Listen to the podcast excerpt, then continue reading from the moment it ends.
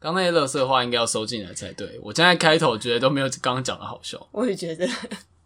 好，大家欢迎收听，就是不正经的，但是流量比正片还要高的尼尔喝牛 奶。尼尔不喝牛奶。哦，尼尔不喝牛奶。对。对在节目开始之前，不免俗跟大家说一下，就是我们这个节目今天也会继续跟大家推荐各种我们看的作品。那如果你喜欢我们节目的话，可以在 Spotify、Apple Podcast 还有各种 Podcast 平台，最近还上了，应该有上 KKBox 跟另外一个叫做 M N 三，那个叫什么？那个播放啊，有一个播放器叫什么？它不是 M，它不是 MP 三，嗯，它叫。哎、欸，我不知道。反正它就是一个播放器，对，就是一个播放的 app，就是我们也有上那个屏，这样对，好像对人家很失礼。对，他们还写信来说，可不可以就是授权这边 上架？对，好，总之我们的收听平台变多了。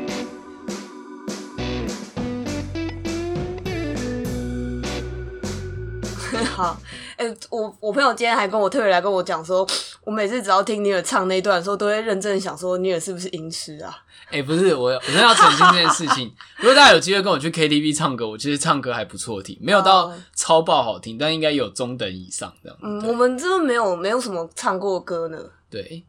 就是，但我真的不是音痴，对，但那段旋律我真的不知道为什么我都哼不出来。那个确实不容易啦，对。对 差点忘记今天要开始讲什么。好，总之我们蛮久没有分享我们看的东西了。我今天分享的跟以前比较不一样，我们之前都是分享。动画或电影嘛，是对。然后我我今天想分享的是一个，有一部是漫画，然后一本是书。嗯、好，首先来讲漫画哈，我最近看的一本漫画叫《孤高之人》，它其实是一个蛮久以前的漫画。那如果你有听我们的节目的话，你就会知道，因为我最近沉迷于爬山，所以我很自然就会 Google 爬山漫画。对、oh. 对，来找一下有没有什么爬山的漫画，结果没想意外蛮多的，而且日本人画超多爬山的漫画。之前那个露营的那个动画，可爱女生的那个算，摇曳露营，对，那个也算，可是它是露营，它是它只是就是 camping，不是去爬山。Oh, OK，对，就是登山的。对对对，因为像日本有很多营地是，比如说爸爸妈妈带小孩，你就可以开车直接过去，是你不用去爬山。当然，爬山露营的人也有啦，对对对。可是爬山的露营比较像是。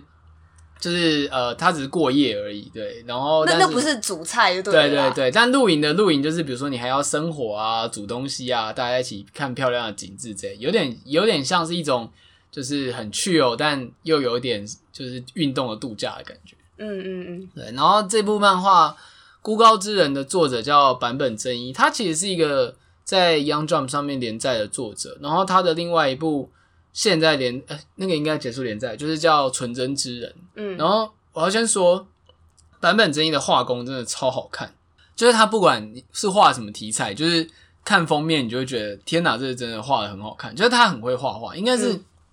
我不知道，但是我觉得我这样讲好像让我显得见识很狭窄。就是应该说，我觉得他的画非常有力度，所以这应该是继小田健跟松本大洋之后，就是让我真的觉得。哇，这个人好会画画的感觉，oh, 就是而且他非常会画各种现实中的细节，这样。哎、欸，确实，我刚刚看了一下，有有闪过那个小田健的那个。对对对，就是写实派的作，细这样子。对对对，画的非常细，尤其是他画，他有另外一部作品叫《纯真之人》。我刚刚讲，我看的叫《孤高之人》，是爬山的故事，然后《纯真之人》是讲那个欧洲十六世纪刽子手家族的故事。哦，好酷的故事哦！对，他的题材都蛮特别，然后《纯真之人》也是封面非常的华丽，而且那种衣服的细节，就是那种都画的超级超爆华丽。就是我觉得光他光看他的画就是蛮享受的这样子。所以他就是真的是一种很匠人式的故事吗？还是？呃，对，他比较有点像匠人式的故事，可他的主角都稍微，他的主角的际遇，如果只讲《孤高之人》跟《纯真之人》的话，都是那种比较离经叛道的主角，嗯、就是比如说性格比较内向，比较。就是封闭一点，然后他要在那个世道中生存下去，这样。那那故事，比如说像刚刚说孤高之人，他是最开始就已经是会爬山的人，还是没有？他孤高之人的开头，其实他的剧情的进展超级的推进的超级快速。就是呃，我先讲，他是有一个原型的故事的，嗯，就是曾经日本有一个登山家叫加藤文太郎，然后孤高之人主角叫森文太郎。就是他故事的原型的那个加藤文太郎是日本以前的一个算被很早的单登山家，他活跃的年代其实非常早，在二三零年代，就是昭昭和初年的时候，oh. 就那时候爬山这个根本就还没被视为运动的时候，这样。好，那总之那个故事把主角搬到现代，就是那个主角就是一个就是有点孤僻的高中生，就是在班上转进来的时候，就是都不跟人家讲话这样。嗯，但有一天他就被一个不良学生就是被抓去类似霸凌，就叫他爬学校的那个栏，就是那种水管之类的，就叫他爬学校墙壁。然后那个人当然是有点像捉弄他这样子。然后呃，那个霸有点类似霸凌他人，他自己是登山社的。所以爬爬水管是像是花木兰那个杆子？对对对，有点那个感觉。对，然后结果主角就是爬上去之后，就一爬就浑身来劲，觉得天哪，这个高高墙在召唤我，就是他突然就就是享受爬爬到一个顶点的感觉。对对对，而且就是在那一瞬间，就是他就就是因为他们学校的那个墙有个凸出来的地方，就你知道墙壁水管长到顶不是会有可能会凸出来，嗯，然后他就是撑住身体之后往后一跳，然后去抓住那个。就是高墙的边缘这样，然后就是、oh. 就大家都看傻了，就是包括那个霸凌，因为那个霸凌他的人算是登山社的人，所以就是他自己曾都曾都爬不到那个高度，就他其实内心他曾经有想说，我总有一天要爬过学校的这个东西，uh. 就没想到主角第一次爬就爬上去这样，uh. 然后主角就展露了他的登山才华跟热爱这样子。他是一个会爬过高墙的鸡蛋诶。对对对。但是重点是后来的发展，就是说，因为主角他就是一个很孤僻的人，所以这部漫画的重点一直在探讨，就是就是独攀跟就是群体攀爬的，就是类似说选择这样子。因为在登山界里面，就是他们在他漫画里面啊，就是有一挂人，就是比注着重安全，然后把登山当成是群体的兴趣。就这种，比如说在遇到山难的时候，绝对不可以放弃队友这样子。嗯嗯。但有另外一批人，就像主角这样，就他们都是山的狂热者，他们就是自己独攀，而且登山的时候都会固定一些安全锁这些东西。但像主角他们这样的人在爬的时候，他们是不做保险的，oh, 就他们摔下来就摔死了这样子。这种感觉会被 台湾的网友攻击耶，对对对，浪费就是社会资源去救他。对，我必须说，就是这部这部漫画，你如果投入主角的心境，而且加上版本真一的画风，真的超美的，所以你会觉得非常的浪漫，而且非常的真的就很符合孤高之人这个标题这样子。我觉得他的给人的情境有点像那个阿拉斯加之死。哦，oh. 对，就是一个人在荒野搏斗的那种生命的力道，这样子。嗯嗯嗯、可是就像阿拉之沙之死，就是引起了很多就是不好的模仿，就是年轻人什么都没带就去雪里面走。Oh. 我觉得孤高之人在描述登山者的时候有点过于偏偏激，就是所以他是非常浪漫化这件事。对对对，就是我觉得台湾很多真的在爬山看了应该会觉得摇头，就想说这什么观念？就比如说在你知道真的去爬那种类似圣母峰，或者像漫画里面。嗯有一个世界第一难爬的高峰叫 K Two，那个山就叫 K Two。哦，我好像听过。对，台湾之前还有一批有两个人募资去爬，然后是在到达终点的四百公尺前，他们就撤退。然后其实这件事情蛮常发生的，就是因为就是快要爬到的时候，往往都是体力最极限的时候。但你只要遇到天气不好，你可能在那种高山上面，你多走五公尺都会要你的命。所以其实撤退是很重要的事情，但是这部漫画主要就没有在撤退，就是你懂三三就会帮助你。对对对 对，重点你讲到重点，重点就是里面还有还有的画面剧情是说，就是当主角想要依靠他人的时候，三就觉三就发出声音说。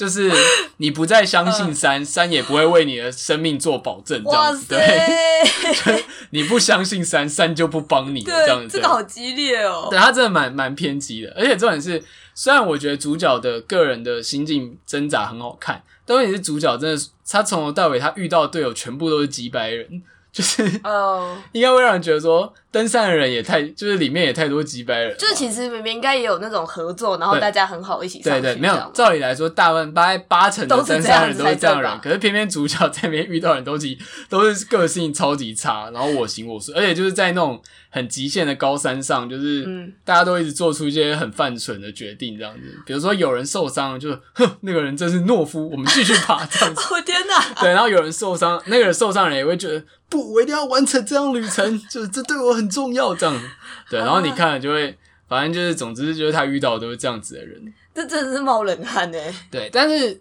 好，回过头来讲，我觉得《孤高真的》很好看，是因为就是我觉得他的画真的非常有力道，所以他画主角在独攀那些很高的山的时候，就是那一步一步，然后到比如说遇到山难，然后在雪山里面，在比如说他在里面过夜，然后窜出头来的那种。瞬间的力量都是非常强的，嗯嗯嗯嗯。所以有没有其他登山漫画？其实有，而且是比较温和一点的。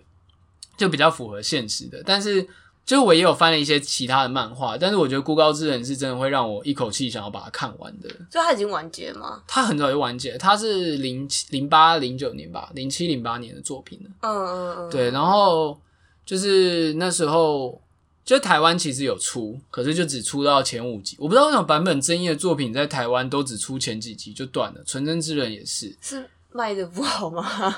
有这个可能，嗯、但另外就是如果你要看繁体中文，其实香港有出完的。哦。但这让我想到台湾之前有一个人，我不知道你知道那个新闻吗？就也算社会新闻，就有一个女装的一个很会爬山的人这样子。嗯、对，而且她爬山的话也都是，她是几乎不怎么带装备，很像是随便穿一个帆布鞋就直接爬上去的那种。哦，对。但《孤高之人》里面的她是有穿装备的，哦、但他前面有个桥段，就是她原本想要徒手攀爬他们学校附近一个很大的就是岩壁这样子，然后就爬不上去。后来老师就带他去买了，他岩壁了，没有没有没有。那个 老师就买了登山鞋给他，这样子。哦，oh. 对，就是他里面他的装备还是对的，只是他的执着是非常异于常人的，就是有一种死也要爬到上面的感觉。对啊，我觉得那就是一个他就是最开始就想要走一个很浪漫主义的风格啊，所以你也不能吐槽他之类的吧？而且应该说他让就是登高独攀登高山这件事情非常的浪漫化一点，是说就他里面有在。我忘记他有一次下山之后，总之那一次他们爬山经验很惨。他平安下山之后，有一个警察在帮他做笔录，然后就说，就外人就是像我们这种普通人，其实根本无法理解你们这种攀山者的心态，因为他说，说实在，爬山是毫无生社会生产价值的行为，而且即使登到了那个高点，然后如你如果不做任何记录，根本就世界上根本就没有其他人知道这件事情，嗯嗯嗯、所以他就是对一般人而言，这是完全。就是不讨好又吃力，吃力不讨好，而且又空虚的成就这样子。嗯嗯。而且重点是，呃，当他到了那些高山之后，你其实也不能停留太久。比如说像那种世界级的八千公尺的高，你上去真的是拍个照，可能不到不到五分钟，你就要赶快下来。就是不是说你在那边享受美景啊，或者是什么的那种。就是所以这其实会让你有种这是一件很徒劳的事情的。它就是一个。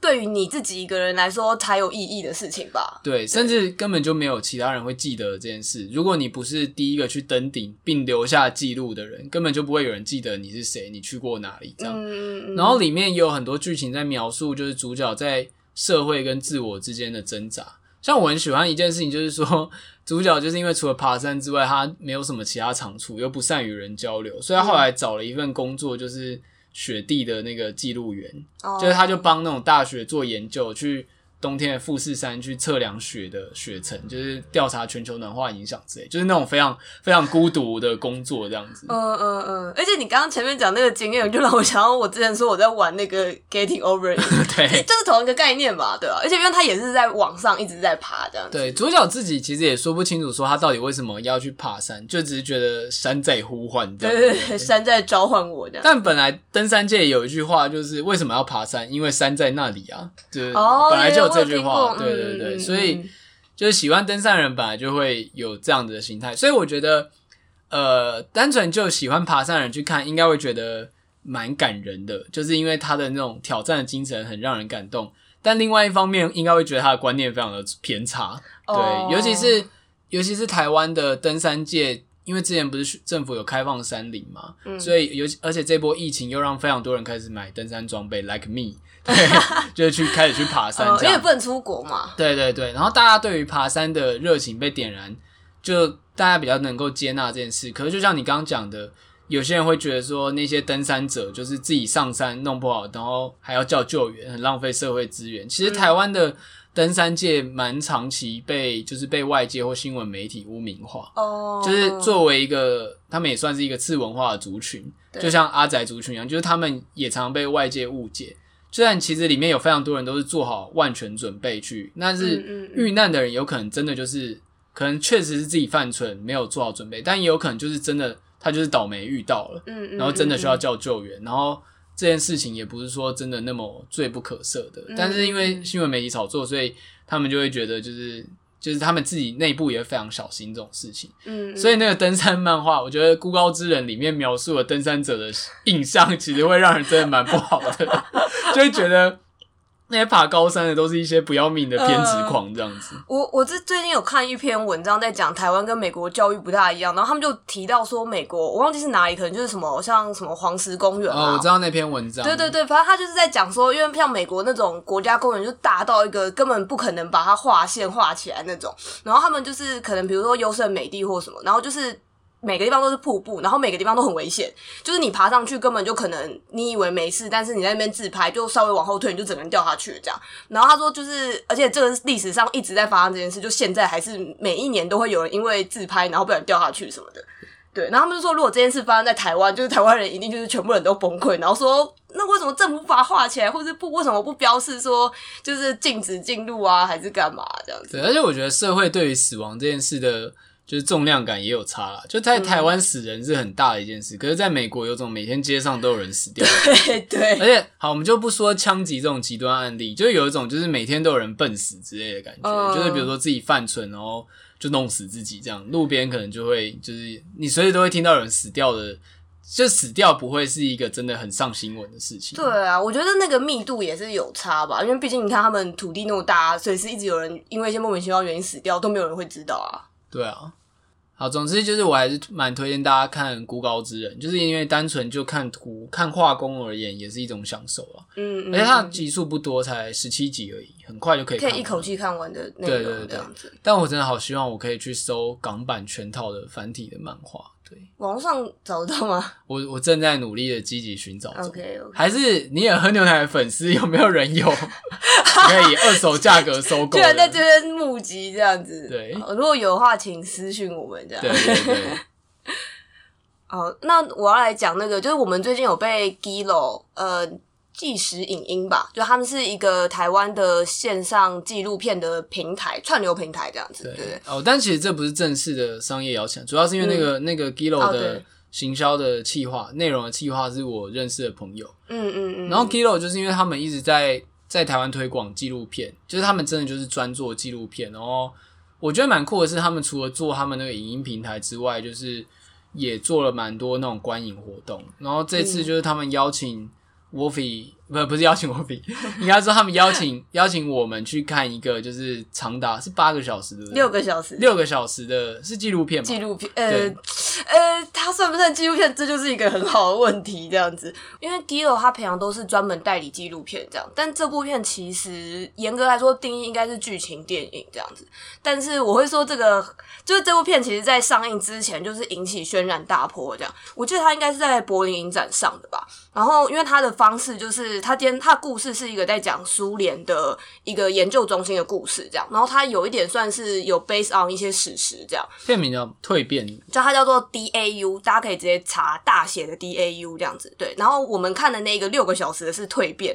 我会这样说是因为它其实是一个系列，它总共有十三部电影这样，然后它也是费时好几年去拍这个东西，然后原本只是呃，他们这个导演原本只是要拍一个真的纪录片，然后去记录苏联时代的一个科学家这样子，然后他就叫做。D D A U 被大家这样子昵称这样，但是结果就是他实际上就不知道为什么他后来故事的发展变成说他真的跑去盖了一个一比一大小的研究中心这样子，然后他找了好像几千人，然后去筛了四百个素人出来吧，嗯，然后这些素人就是在这几年当中要以他们角色的身份，就是去在这个园区里面生活这样，就是而且很多人他们是比如说你平常是一个。呃，比如你是个网红啊，那那个时候没有网红，你是一个老师，然后你在这里面演的角色就是一个苏联时代的老师，这样，嗯、然后你就是永远一直要在那个那个角色当中，这样，所以他们的拍法好像是没有什么剧本，然后就只是有有藏一些隐藏摄影机，然后据说那些隐藏摄影机的长法也都跟苏联时代的谍报的方式是一样的，这样，嗯、然后。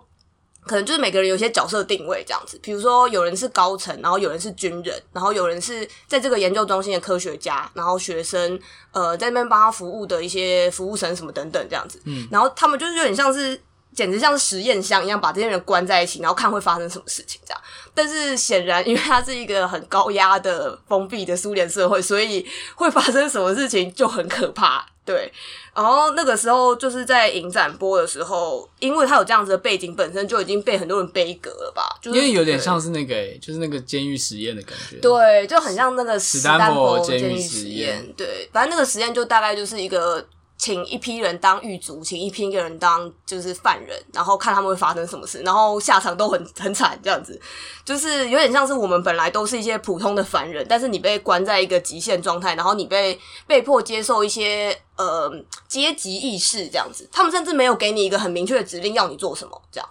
可是人就是自然而然融入进那个角色里面，无法抽离。对，就是而且就是好像这部片拍完都已经隔很久，然后但这些人很多人还是没有办法。抽离那个角色这样子，我记得 Gillo 以前有进过一个很类似的片，叫做《入戏》，嗯，然后他的他其实是另外一部电影的纪录片，就是有一部电影叫做那个，就是他拍的是文化大革命时期的电影，然后叫做《记得少年那首歌》，一九六九，就是这是那一部电影的正式名称。可是《入戏》在侧拍的是，因为那部电影讲的是文革时代，所以这部片就是重新让大家演红卫兵，然后那些皮互相逼斗，对，然后《入戏》就是在拍。这些演员一样，就是像你刚刚讲，就是有点抽不回来，就是他们进入那个情境里面，他们自己互相看彼此，就已经完全不是演员对演员，就很像他们真的是。生活在那在那个里面，对，而且他们一开始在募集这些人的时候，确实好像有些人都是有经历经历过苏联时代的人嘛，因为毕竟也没有真的很久以前这样。对，然后所以有些人其实是喜欢苏联的那个社会的感觉，所以才自愿报名说，那我要在这里面生活这样子。天哪，那这样他不就完全不想要离开那个地方？对啊，就是因为他们说就是一切都非常真实，然后据说你在片场在拍的时候，如果有人不小心说了，就是。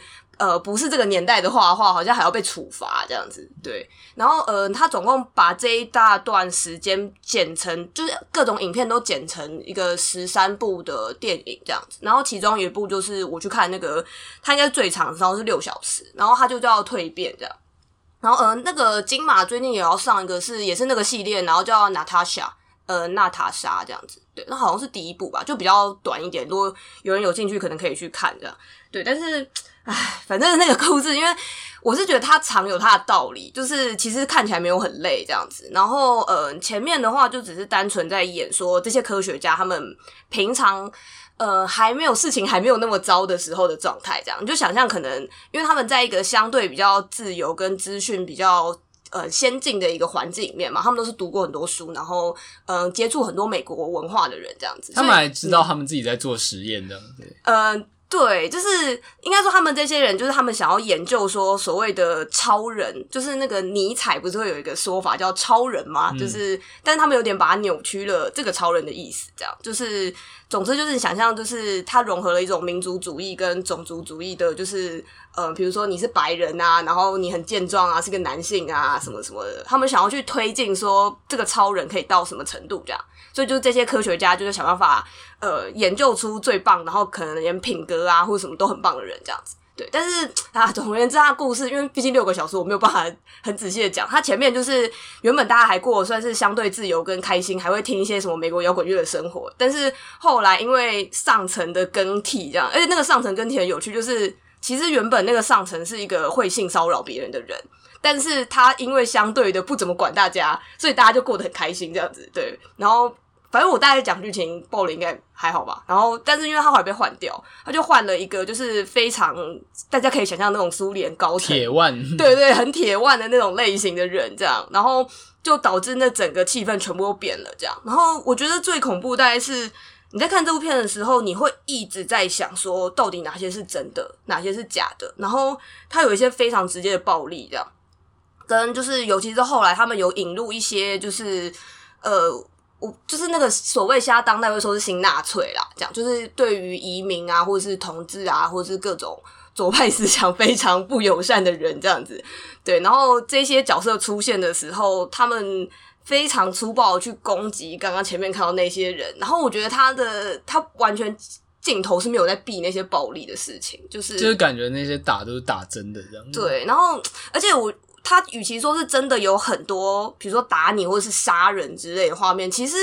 他反而是用一种就是，比如说，嗯、呃，大家都明都知道现在要出事了，可是可能他也只会跟你说：“哎、欸，我们就朋友啊，干嘛那么紧张？”之类这种，就蛮写实的。对对，然后你就会很不安，你就会一直很不安，而且。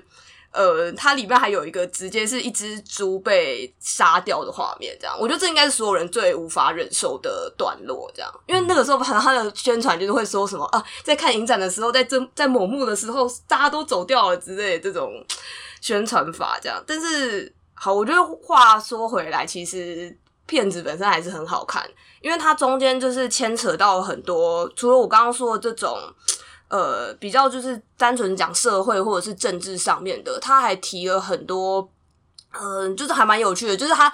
引入比如说性别啊什么各个东西，因为六个小时可以含的东西还太多，他就是什么每一个段落都有讲到这样子，然后甚至还有一些很魔幻的画面，这样就是我是觉得故故事本身很好，但是我自己在看的时候非常不安啦，而且我自己毕竟也会想说，这些人可能有意识到。镜头在拍，所以他们说不定在做这些事的时候是有一种表演性质在的。嗯，对对对，就是我觉得他们可能多少有被怂恿，或是暗示说，比如说我平常并不是会这样做的人，可是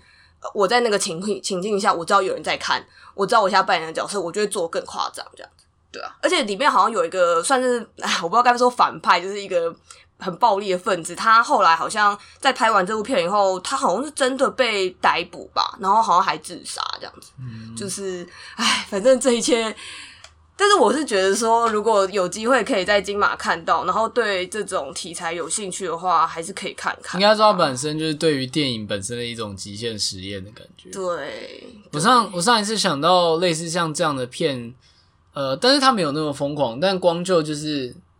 做这件事情的力气的话，我想到两个，一个是那个贾克大帝的那个游戏时间，oh, oh. 就他为了拍片，直接盖出一座城市，让人生活在里面，就是好像就是如果大家有兴趣，它是一部很老的片，但拍的非常好，就是它几乎没什么剧情，它很像是一个摄影机在，它很默剧的，对对对，它很像默剧在侧拍一个人的一天，然后有些幽默的事情，然后你现在去看，你可能不会觉得有什么，因为你现在看过太多视觉华丽的电影，可是。当年他在拍的那座有趣的城市，全部都是搭景，真的搭出来的。嗯，他真的盖了一个很像一个城市，甚甚至贾克大帝那个导演自己跑上去拍一拍，拍到破产。对对，他好像拍那个拍到破产。而且我觉得那部片很棒，也是他的视觉很很很棒，他的美术做的很漂亮。完全是当代当代设计的参考书。对，就是而且我会觉得那是一个他对于现代主义的情书吧。你就想到他在的那个环境，就是那种东西都方方正正的啊，然后。那个线条很漂亮，这样子。对，然后另外一个你讲的那个情境，我想要是有一部片，你有看过吗？纽约浮世绘。哦，我没有看，我一直很想看。对，纽约浮世绘的，就是剧情就是在讲有一个导演，他突然得到了一个很大的奖，然后他就拿了很多哦，他们得到麦克阿瑟艺术奖，然后他就得到很多奖金。嗯，所以他就租了一个超大像是巨蛋一样的空间，然后他就在里面搭景拍一部片，然后他要拍的是很像他的自传电影，然后他自己也有参演。可他找了另外一个人来演他自己，哦、嗯，所以这部片到最后虽然他是电影，可是你到最后已经很难分清楚哪些时候他是在演戏，哪些时候是在片场。就是呃，这个这个状态，就是我们如果你有看马兰波杰克后面，其实也有类似，嗯、对对对。嗯、但是因为他是真人演的，所以你真的会后来会很混淆，就是你不知道哪些时候主角是看着就是现实世界的剧情，嗯嗯嗯，哪些时候是他在片场，还有又有哪些时候是。他自己内心的印象这样子，嗯嗯嗯，这部片也蛮推荐。其实这种跟真实难以，就是已经模糊了现实跟电影空间，好像自己另外可以开一期，就我们可以专注更详细的介绍刚讲的那些作品。我也觉得，对对。然后今天我另外要讲的一本书是，我蛮少推荐书的。我我今天要讲，我已经很多年没看。我今天要讲的是那个有一本书叫那个《洋风和魂》，然后他是在讲日本如何在战后保存了美国的就是流行文化。哦，对，然后他的故事很酷是，是他虽然是一个很像社会学考据的书，就是你会觉得看书名听起来很像是那种学理的书，可是它非常有趣，因为作者的写法是用故事记叙的方式在写的。嗯，对，然后我大概简介一下这本书，就是大家知道日本。日本的年轻人非常爱打扮，然后有非常多的就是流行文化，而且美式流行在日本是一个很就是那种街头的很重要的风格。但最有趣的是，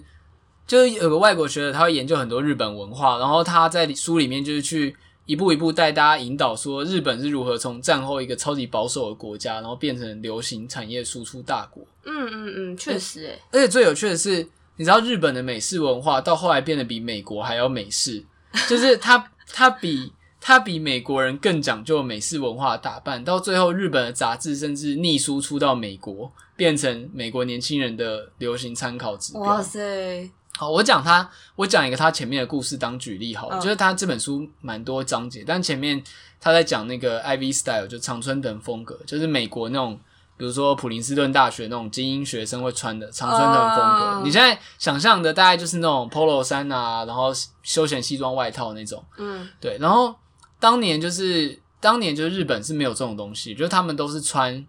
就是如果是学生的话，都是穿，尤其是男生都只穿学蓝，就是黑色制服。嗯嗯嗯。你知道他们当年，你很难想象，就是学生到哪里都是穿黑色制服。所以大学也是吗？基本上对，那时候大学生还是以就是制服为主。嗯。而且重点是，他们真的是什么场合，就是只要你是学生身份，你就穿制服，穿西装正装是大人工作才要做的事情。嗯嗯。你很难想象，就是我们现在回家不是就会，我们自己回家都会换便服嘛。嗯。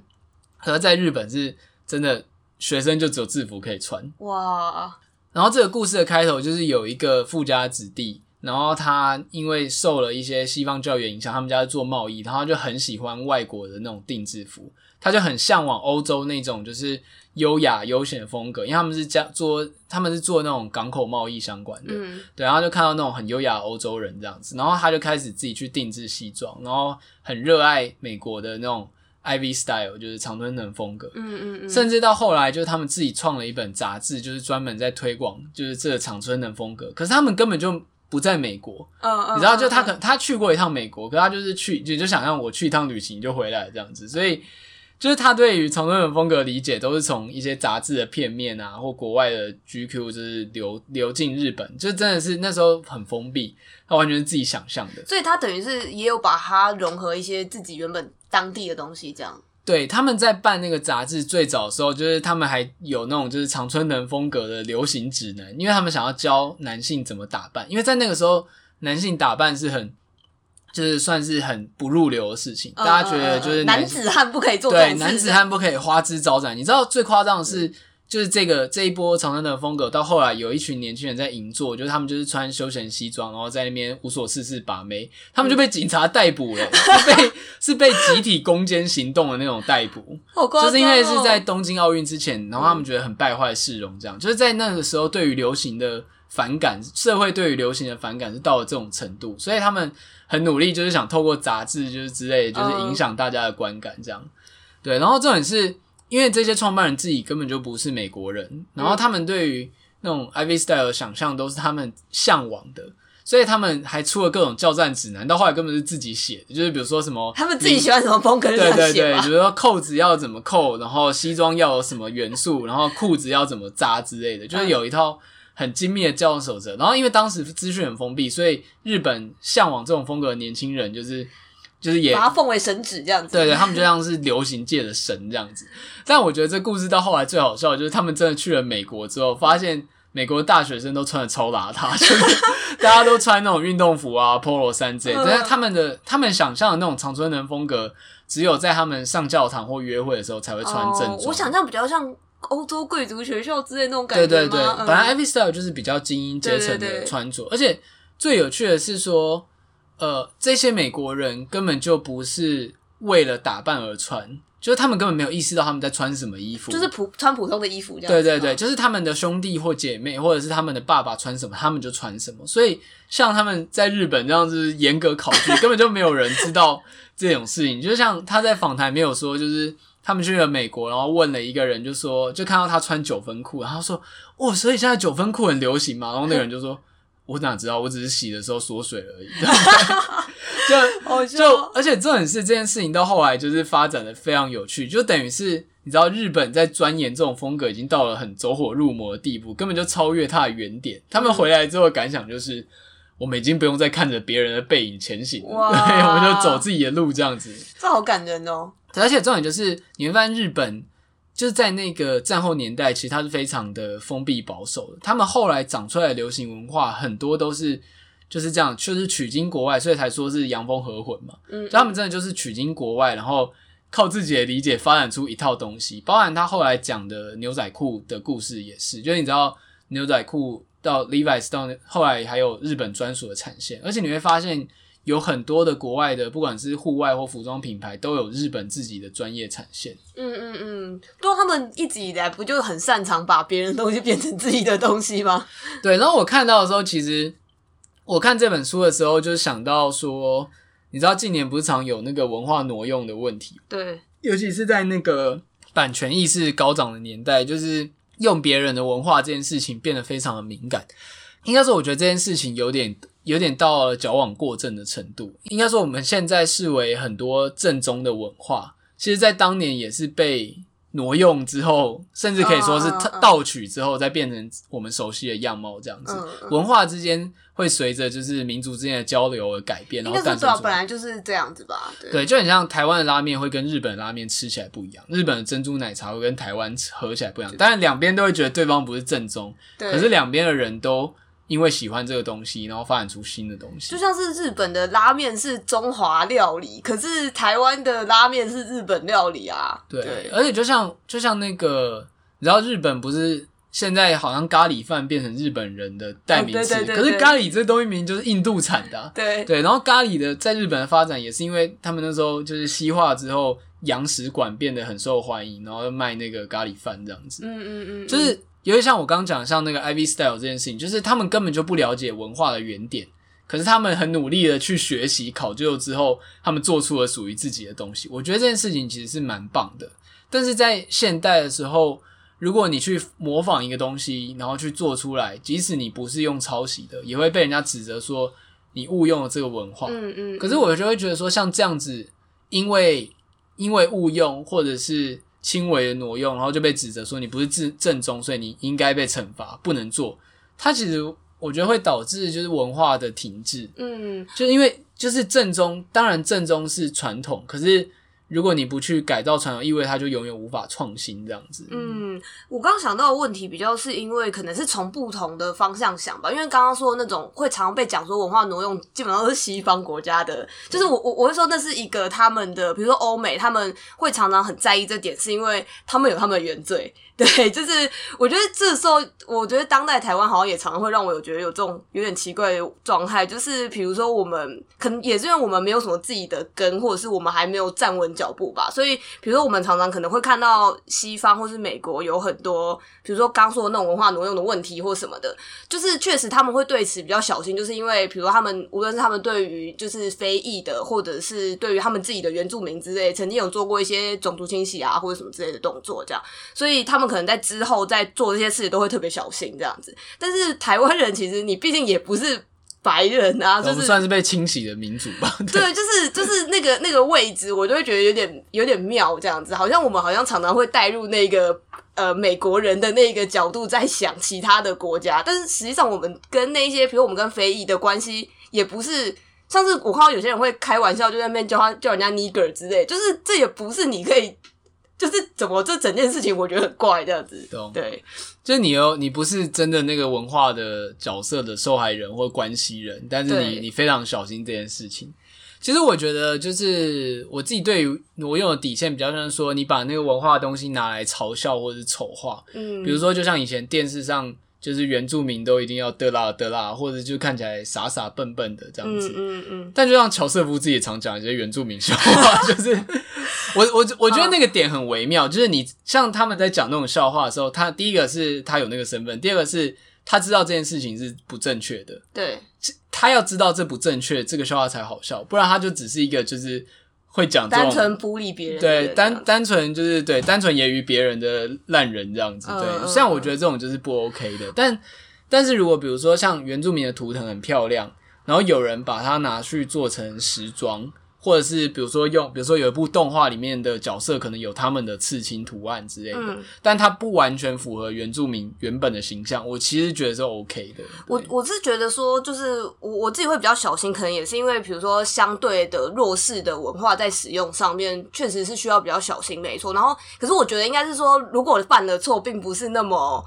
就它不是一个很罪大恶极的事情吧？就是我会觉得可能要维持一个就是沟通的空间吧。比如说，如果今天你用了，然后你用错，因为其实像之前那个哈利波特在扑扑浪上面的事件就是这样。就之前有人想要玩一个台味哈利波特的梗吧，就是那种台湾的文化底下的哈利波特会长怎样呢？这样，然后就后来就有了很多人引入了很多原住民的梗啊什么的，但是可能就是说错了这样子，然后就因此也有一些论战吧，这样。然后，而且不是有人跳出来说，希望大家不要。只在二创的时候就是这么爱才会想要用之类，我是觉得说就是用无妨，但是同时可能你知道正确的人就是出来说，然后要你要能够让人家出来说啦，就是你要知道说哦，其实真的是真的话是怎样这样子。对，你如果真的有一个正宗原点在那边的话，你还是得花心力去。了解它，然后再做属于你自己的东西。就像我刚刚讲那个杨峰和文那本书，他们他们知道有 Ivy Style 这种东西，所以他们很认真的去研究它的一切，甚至比原点的人更认真去考据，嗯、最后做出属于自己的东西。嗯，我蛮推荐大家看这本书，是因为我觉得它很像是历史故事，有点它的写法有点像你知道故事写给所有人历史那个网站的笔调的感觉，就它是用讲故事的角度在告诉你日本就是就是日本。我直接把书，这书因为书名就是那个故事组的，就是日本如何保存的美式文化，甚至比美国更美国。嗯，其实我觉得蛮有趣的，就像台湾有类似的现象，就是有时候你去日本的居酒屋或者餐厅，你会发现。有一些台式的居酒屋弄得比日本还更像日本味，这样子。对对对对，いらっしゃいませ这样子。对，然后超多那种灯笼很漂亮啊，然后园艺造景啊，就是会有一种哇，我是在日本吗？这样的感觉。对，就是这一点也蛮有趣。还有像那个蒙古烤肉，根本就不是蒙古人，可是就是台湾。还有虾饼啊，月亮虾饼。对对对，就台湾其实也蛮擅长就是创造别人的文化，但我觉得这件事情就很有趣，就而且甚至它变成一种台湾特色这样。对我，我觉得。就 是回到刚刚讲文化挪用是，我觉得可能像是刚刚讲那些比较没有什么关系，就是因为它本身并没有上下或是弱势跟强势，对，它没有阶级关系，它比较像是一种大众的消费或者是就是食衣住行娱乐基本层面这样子。对对对。那诶、欸，那我可以顺着说，我我我刚刚有没有想要讲的？好啊，可以啊。对对对，就是因为呃，最近不是金曲奖嘛，然后那个王若琳就拿呃最佳年度专辑这样子，对，呃最佳年度国语专辑，因为他们还因为这个国语的事件，就是稍微被人家吵了一下这样，因为他呃这张专辑是一个翻唱专辑这样，然后我会说，我觉得可以连着刚刚的事情一直一起讲，是因为其实他翻唱的很多都是大概六七零年代在亚洲的，就是。嗯，歌算老歌吧，这样子，就是比如说那个呃，什么我只在乎你啊，然后或者是。呃，什么漫步人生路，那是一个粤语歌这样子，然后所以他翻唱了由日文，然后粤语跟就是国语这样子。我不我不知道我现在可不可以讲国语这个词，但是华语吧，这样。Oh. 对，如果比较谨慎的话，这样。然后而且他主要的他翻唱的这些歌很有趣的，都是在讲一些六七零年代亚洲很受到了西方的呃音乐的影响，这样子。就是你会看到，比如说我们那时候不是很流行那种很大规模的大乐团编。字啊，对，然后跟就是比如说那个时候摇滚乐也很影响到了就是亚洲，但是就像你刚刚说，就是它是一种，比如说日本来说，就是刚刚说那句话什么洋风洋风和和魂这样子，对，对，就是他们很多会纳入自己，比如说日本演歌的部分啊，然后但是确实还是用大乐团编制去做这样子，然后我觉得就是王若琳她在做这张专辑的时候很。去把握这些事情超有趣，这样。然后呃，我觉得还有一个很值得一讲的是，大家如果有兴趣可以去查他的 MV，就他在 YouTube 上面，他有五首歌是一个系列。然后他的 MV 就是据说是他们呃那个导演很喜欢，那个导演很喜欢那个什么拍圣山的那个导演，就是拍鼹鼠的那个导演哦，那个。呃，亚历山卓·佐多洛夫斯基，对对对对对，佐多洛夫斯基。然后他他们就是觉得那个风格很强这样子，所以呃，就像我刚刚说，他首先是他先翻唱了那个时候的歌，然后可是他的 MV 是一个超强，很像复古未来主义那种很宇宙风格的东西，这样。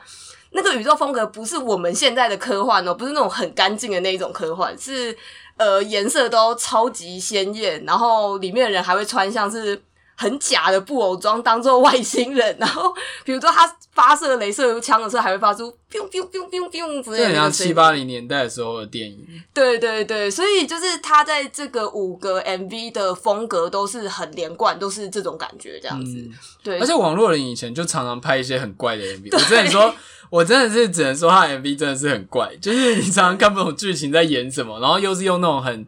就是很很低、很 low end、很 low technology 的感觉。对对对，就是我不知道大家对王若琳的印象是怎样，因为她毕竟已经是出道很久了嘛。然后她其实最开始，因为毕竟她爸是王志平嘛，所以她我觉得她多少背负的一些压力这样。然后她刚出道的时候，其实。很酷，他第一张也是翻唱专辑，但他那个时候翻唱翻唱一些那种爵士啊，那种巴萨诺瓦那种慵懒的女生。他一出来的时候的形象是一个就是那种西式歌姬的感觉。对对对对对，但是那个时候。整体形象蛮保守的这样子，对，对，然后，嗯、呃，那个他后来才有再回来说说，其实他很不喜欢他最开始的那个样子，就是他不喜欢被包装成那个样子，就根本不是真正的他。这样，他说真正他是一个很喜欢《王牌大间谍》的 的人，这样就很喜欢那种奇怪恶搞电影啊什么的。所以他后面就是为了想要做自己想做的专辑，也是花了蛮多努力吧。就是我我记得他的风格都真的差很多。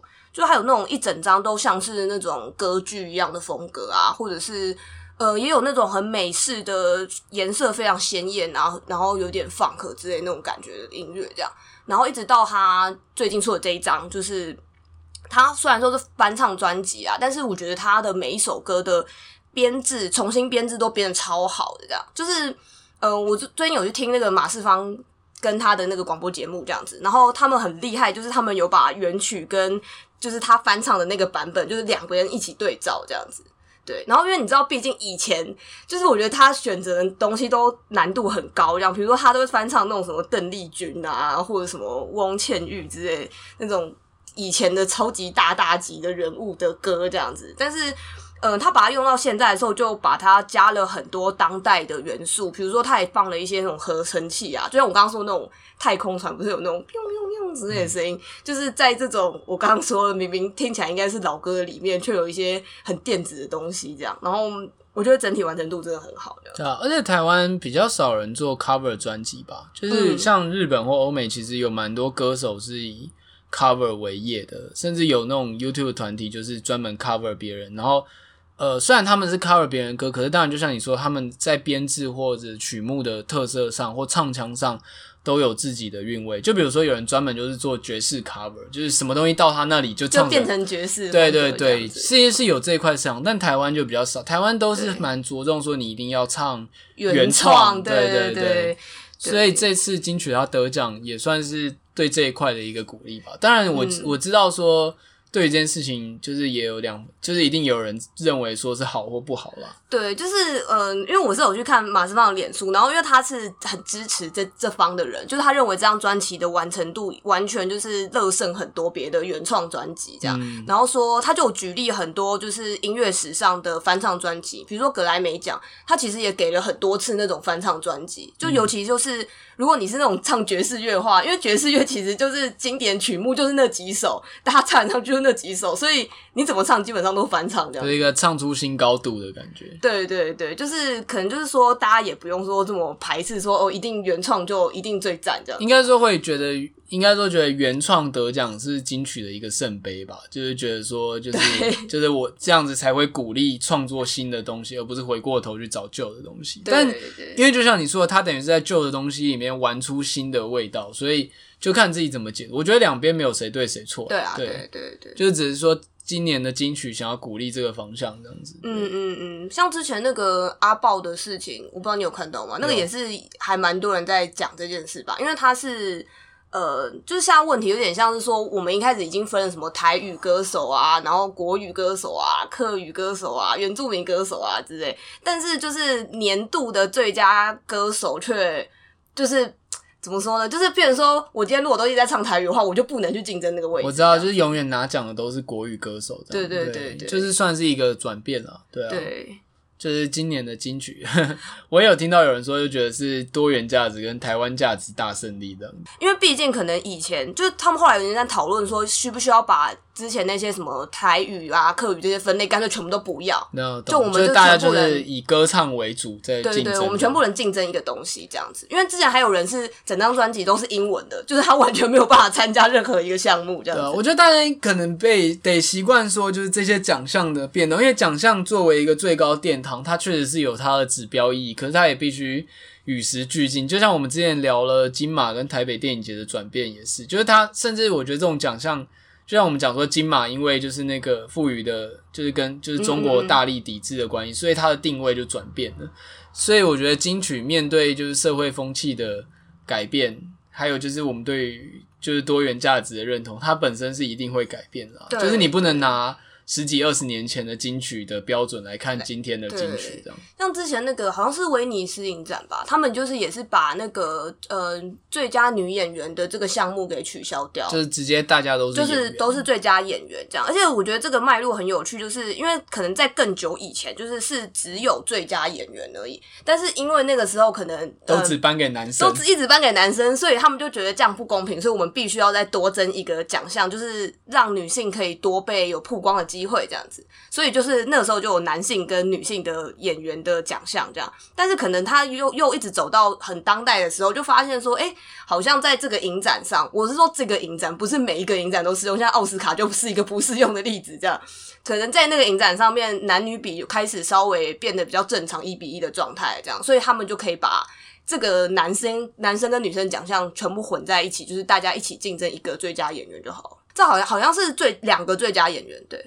这种变动其实很呼应到很多意义，就是就是其实就是齐头式平等跟真正平等的差别。就是很多人会拿就是说，诶，为什么这些人可以有保障名额？这样不是才反而不公平吗？可是我觉得会做到就是像有男生讲、女生讲、台语、国语、客语的这种齐头平等或者保障名额事情，是因为社会风气就是本身不认同这些事情，所以必须有一个。有高度的人来讲，你必须要给他们认同，这样。对对。可是到了真正平等的时候，是因为大家的社会认同都已经认同说，哦，我们就是有这么多元的东西来选，所以我们不用有保障名额，因为我们知道大家的机会都有，我们是看实力的，这样。对。才会到真正平等。可是常常你知道，这两边会被拿来互相批评，你你懂这个意思吗？Uh, uh, uh, uh, uh. 可是我觉得它其实就是一个渐变的过程，就是在。在社会还就是在这些需要被重视的人还算是弱弱势族群的时候，他们需要一定的制度来保障。